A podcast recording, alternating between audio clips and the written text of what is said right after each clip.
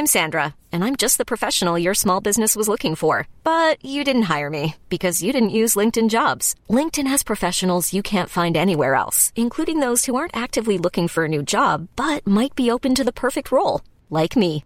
In a given month, over 70% of LinkedIn users don't visit other leading job sites. So if you're not looking on LinkedIn, you'll miss out on great candidates like Sandra. Start hiring professionals like a professional. Post your free job on linkedin.com/achieve today.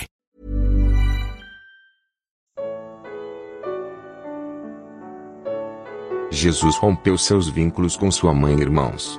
Evangelho de Lucas. Comentário de Emaro Persona. A mãe e os irmãos de Jesus vão ao encontro dele, mas não conseguem entrar na casa por causa da multidão. O que será que Maria e os seus outros filhos querem com Jesus? No Evangelho de Marcos, nós temos mais detalhes desse episódio. Quando os seus familiares ouviram falar disso, saíram para apoderar-se dele, pois diziam: Ele está fora de si. Então chegaram a sua mãe e os seus irmãos e os irmãos de Jesus, e ficando do lado de fora, mandaram alguém chamá-lo. O recado de Jesus aos que o chamam revela uma guinada em seu ministério. Minha mãe e meus irmãos são aqueles que ouvem a palavra de Deus e a praticam, diz Jesus. Aqui ele rompe os vínculos naturais da carne e passa a considerar como família os que ouvem e obedecem a palavra. Trata-se de uma família que não é formada pelos que nasceram da carne, mas de Deus. O que nasce da carne é carne, mas o que nasce do espírito é espírito. Nossos vínculos naturais podem comprometer a obediência à verdade. Um médico não deve operar um parente próximo, como cônjuge, pais ou filhos, pois suas emoções naturais podem interferir e causar um dano maior. O nosso discernimento espiritual é prejudicado quando nós julgamos as coisas pelos vínculos naturais. A família de Jesus ainda o trata segundo a carne. Seus irmãos ainda não creem nele e acham que ele esteja sofrendo de alguma insanidade. No Evangelho de João, nós lemos que nem mesmo seus irmãos criam nele. Em sua segunda carta aos cristãos em Corinto, Paulo escreve que de agora em diante a ninguém mais conhecemos do ponto de vista humano, ou segundo a carne. Ainda que antes tenhamos conhecido a Cristo dessa forma, agora já não o conhecemos assim. Apesar da importância que Deus dá aos laços de família, não devemos nos esquecer de que a queda do homem também envolveu um vínculo familiar, o amor natural que Adão tinha por Eva, sua esposa. A história você conhece. A serpente argumentou com Eva que Deus não era bom ao proibi-la de comer daquela árvore. Então Eva tomou do seu fruto, comeu e deu ao seu marido, que comeu também. O apóstolo Paulo explica que Adão não foi enganado, mas sim sua mulher. Adão amava tanto a sua esposa que quis ser tão culpado quanto ela. Por amor, ele comprometeu a verdade. O apóstolo João endereça sua terceira epístola ao amado Gaio, a quem amo na verdade. Verdade e amor se complementam. É, é seguindo a verdade em amor que nós crescemos naquele que é a cabeça, Cristo. É pela obediência à verdade, visando o amor fraternal e sincero, que purificamos nossa vida, escreveu Pedro em sua primeira epístola. Jesus andou aqui cheio de graça e de verdade. A verdade sem amor oprime, porém o amor sem verdade engana. Nos próximos três minutos, um barco corre o risco de naufragar. O rompimento de Jesus com seus laços familiares é seguido de uma tempestade. Aqueles que foram os primeiros ou únicos a se converterem em uma família de incrédulos sabem muito bem o que isso significa. A tempestade realmente vem. E aqui ela precede um embate direto com uma legião de demônios na terra dos Gadarenos. É para lá que Jesus quer ir e convida os discípulos a entrarem com ele no barco e partirem naquela, naquela direção. Enquanto navegavam, ele adormeceu. Abateu-se sobre o lago um forte vendaval de modo que o barco estava sendo inundado e eles corriam grande perigo. Se você se surpreende por enfrentar tempestades em sua vida depois de convertido, não se espante. O fato de Jesus estar no barco não significa que você terá uma vida calma e, e tranquila. Lembre-se de que, assim como os discípulos, você navega agora em um ambiente hostil, que é o mundo. Os discípulos foram acordá-lo, chamando: Mestre, mestre, vamos morrer! enfrentar dificuldades com Cristo no barco é normal. Temer a morte e o juízo eterno não é normal, se você já creu em Jesus. Quem já foi salvo jamais se perderá eternamente. A salvação é irrevogável. Embora muitos líderes religiosos ensinem o contrário, principalmente pelo receio de perderem seus seguidores, a salvação eterna daquele que verdadeiramente crê em Jesus é um fato consumado. Se você duvida do que eu estou dizendo, então acredite no que Jesus diz. As minhas ovelhas ouvem a minha voz. Eu as conheço e elas me seguem. Eu lhes dou a vida eterna e elas jamais perecerão. Ninguém as poderá arrancar da minha mão. Meu Pai, que as deu para mim, é maior do que todos. Ninguém as pode arrancar da mão de meu Pai. Quer mais? Quem ouve a minha palavra e crê naquele que me enviou tem a vida eterna. Não será condenado, mas já passou da morte para a vida. Duvidar disso é fazer o que os discípulos fazem aqui ao acharem que vão morrer no mesmo barco em que está o autor da vida. Jesus acorda, repreende o vento e a violência das águas, e tudo fica calmo e tranquilo. Então ele pergunta aos discípulos: Onde está a sua fé?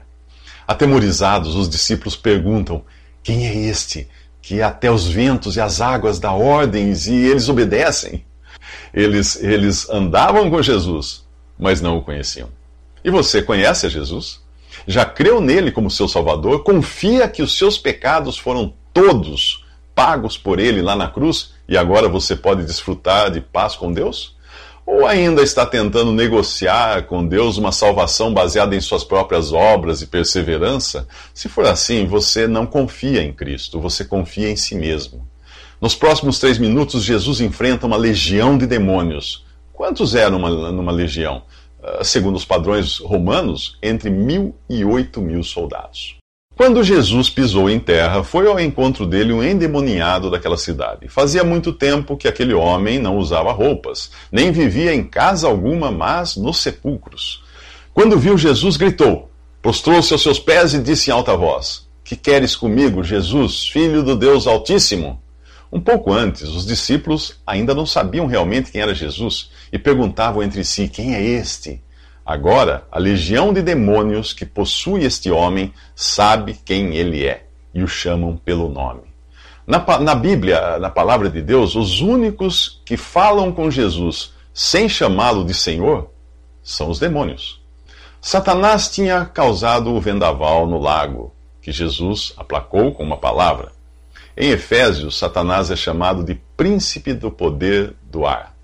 E no primeiro capítulo do livro de Jó, nós descobrimos que os dez filhos de Jó foram mortos pelo diabo quando a casa caiu sobre eles. O que derrubou a casa? Um vento muito forte veio do deserto, do deserto e atingiu os quatro cantos da casa que desabou. No Evangelho de Mateus, estes mesmos demônios suplicam: Que queres conosco, filho de Deus? Vieste aqui para nos atormentar antes do devido tempo? Eles sabem que um dia serão lançados no abismo a prisão que antecede o lago de fogo. Por isso, Satanás quis impedir Jesus de chegar ali com seus discípulos. Os demônios rogam a Jesus uma alternativa momentânea para o abismo, e Jesus lhes permite que saiam do homem e entrem numa manada de porcos perto dali. Os demônios fazem com os porcos aquilo que queriam fazer com Jesus e seus discípulos quando estes atravessavam o lago: afogá-los. Para quem crê em Jesus e tem sua salvação assegurada pelo sangue derramado na cruz, não há razão para temer os demônios. Eles não podem possuir quem já é propriedade do Espírito Santo. E se porventura Satanás causar algum dano a um crente, primeiro ele precisou obter uma autorização de Deus, como aconteceu com Jó. E se Deus autorizou, é por saber que esse mal resultará em bem. E, e quem não crê? Bem, o incrédulo está na condição descrita por Paulo ao falar uh, de como viviam os cristãos de Éfeso antes da conversão deles. Vocês estavam mortos em suas transgressões e pecados, nos quais costumavam viver quando seguiam a presente ordem deste mundo e o príncipe do poder do ar, o espírito que agora está atuando nos que vivem na desobediência. Hum. O incrédulo pode não estar incorporado por uma legião de demônios, mas, usando o jargão popular, ele vive do jeito que o diabo gosta. O incrédulo segue a presente ordem deste mundo e o príncipe do poder do ar, satisfazendo as vontades da carne, segundo os seus desejos e os seus pensamentos. A libertação está em Jesus. E ela é bem real, como nós veremos nos próximos três minutos. O povo da cidade é avisado do que aconteceu com os porcos e vai conferir. O homem de quem haviam saído os demônios estava sentado aos pés de Jesus, vestido e em perfeito juízo. Antes ele vivia nu entre os sepulcros e nem as correntes podiam deter a sua força descomunal. Que triste figura do pecador sem Deus e sem esperança, nu, controlado por demônios e vivendo nos lugares de morte e solidão. Agora, porém, ele tem prazer em ficar aos pés de Jesus. E assim é quem todo aquele que é salvo. Sempre que Cristo liberta um, um, pecador, há alegria no céu diante dos anjos de Deus. Mas aqui a libertação deste homem é motivo de tristeza para as pessoas da região. Eles amam mais os seus porcos e, e, de, e, devem ter feito as contas de quanto perderiam se Jesus continuasse ali libertando pessoas do poder das trevas. O mesmo acontece hoje quando incrédulos lamentam por um parente ou amigo que se converte a Cristo. Acham um desperdício, eh, preferiam vê-lo perdido. O povo suplica que Jesus saia dali e ele atende o seu pedido. Se o homem endemoniado representa aqueles que a sociedade rejeita por estarem dominados pelo mal, os cidadãos de Gadara não são diferentes dele.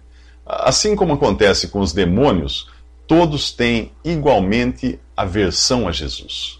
Se você é desses que odeiam falar de Jesus, apesar de levar uma vida correta e normal aos olhos da sociedade, você também quer ver Jesus pelas costas. Não se preocupe, por enquanto ele vai atender o seu desejo mas isto apenas adiará o seu encontro com ele, como os demônios quiseram adiar serem lançados no abismo. O homem de quem haviam saído os demônios suplicava-lhe que o deixasse ir com ele, mas Jesus o mandou embora, dizendo: Volte para casa e conte o que Deus lhe fez. Assim o homem se foi e anunciou a toda a cidade o quanto Jesus tinha feito por ele. É assim que o reino de Deus se expande, por meio daqueles que, que experimentaram a graça de Deus e foram salvos. Estes não são tirados do convívio com os incrédulos para irem morar num mosteiro no alto de uma montanha, não.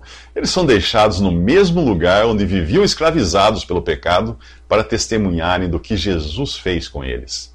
Essa obra, que traria tanta glória para Deus, começou com um ataque direto de Satanás contra Jesus e seus discípulos enquanto atravessavam o lago. Não foi diferente em Éfeso, cujos cristãos eram dirigidos pelo príncipe do poder do ar antes de se converterem. Paulo faz menção disso em sua primeira carta aos Coríntios, quando diz: Permanecerei em Éfeso até o Pentecoste, porque se abriu para mim uma porta ampla e promissora e há muitos adversários. Enquanto Cristo estava no mundo, era ele o alvo da oposição dos adversários. Agora, são os cristãos esse alvo. Mas nada, absolutamente nada, pode impedir Deus de agir. Nem Satanás manipulando o ar, nem uma legião de demônios. Nos próximos três minutos, uma mulher não pede a Jesus para ser curada.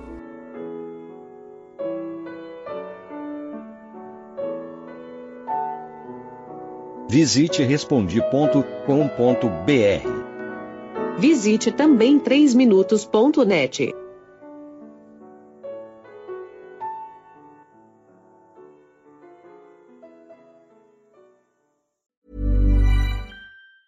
Ever catch yourself eating the same flavorless dinner three days in a row?